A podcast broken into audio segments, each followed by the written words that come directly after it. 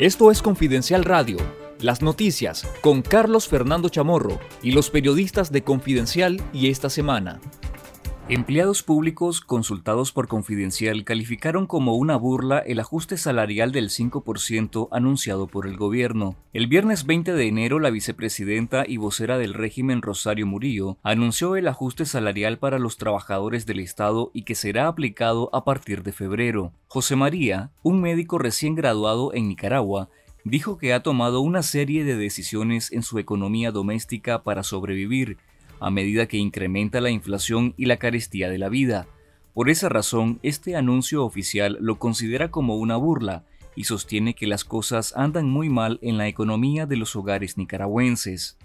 El economista Enrique Sáenz sostiene que el ajuste gubernamental no cubre ni la inflación ni el ajuste de la canasta básica, cuyos productos del rubro alimenticio han subido más de 2.450 córdobas en apenas un año. En Confidencial Digital, lea las opiniones de los empleados públicos de Nicaragua sobre el ajuste salarial.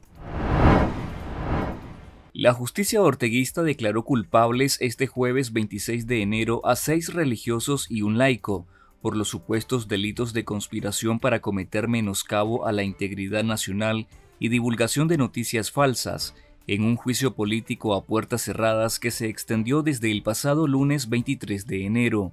Los condenados son los sacerdotes Ramiro Tijerino, José Luis Díaz, Sadile Ugarrios, el diácono Raúl Vega, los seminaristas Darwin Leiva y Melkin Centeno, y el reportero gráfico Sergio Cárdenas, quienes fueron secuestrados de la curia episcopal de Matagalpa junto al obispo Rolando Álvarez la madrugada del 19 de agosto del 2022.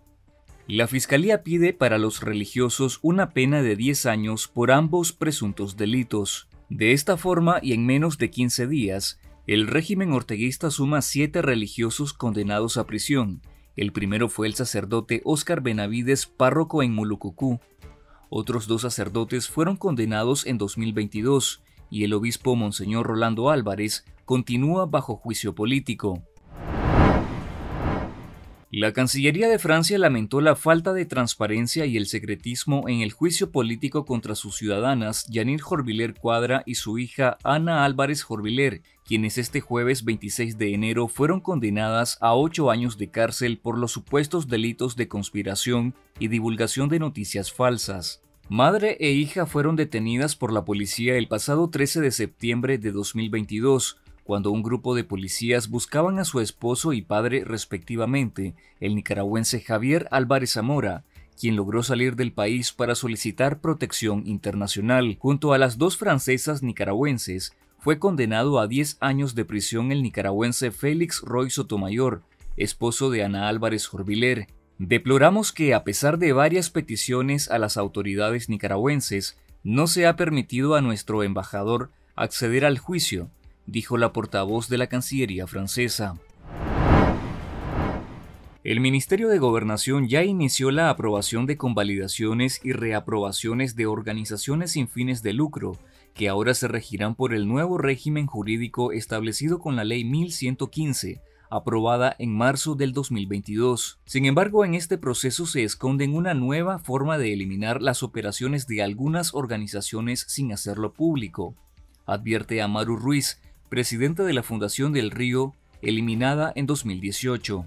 Ruiz aseguró que muchas organizaciones no van a poder cumplir con los requerimientos de ley o van a ser obstaculizadas por el mismo Ministerio de Gobernación, lo que implícitamente significará un cierre de operaciones sin que haya una cancelación de personería jurídica. En nuestro canal de YouTube Confidencial Nica y en nuestro podcast de Spotify te recomendamos la edición especial de Confidencial Radio, en la que Carlos Fernando Chamorro y un panel de periodistas analizan las condenas a sacerdotes de la Iglesia Católica y el ajuste salarial del 5% a los trabajadores del Estado, entre muchas otras noticias del país. Esto fue Confidencial Radio. Escuche nuestros podcasts en Spotify y visítenos en confidencial.com.ni con el mejor periodismo investigativo.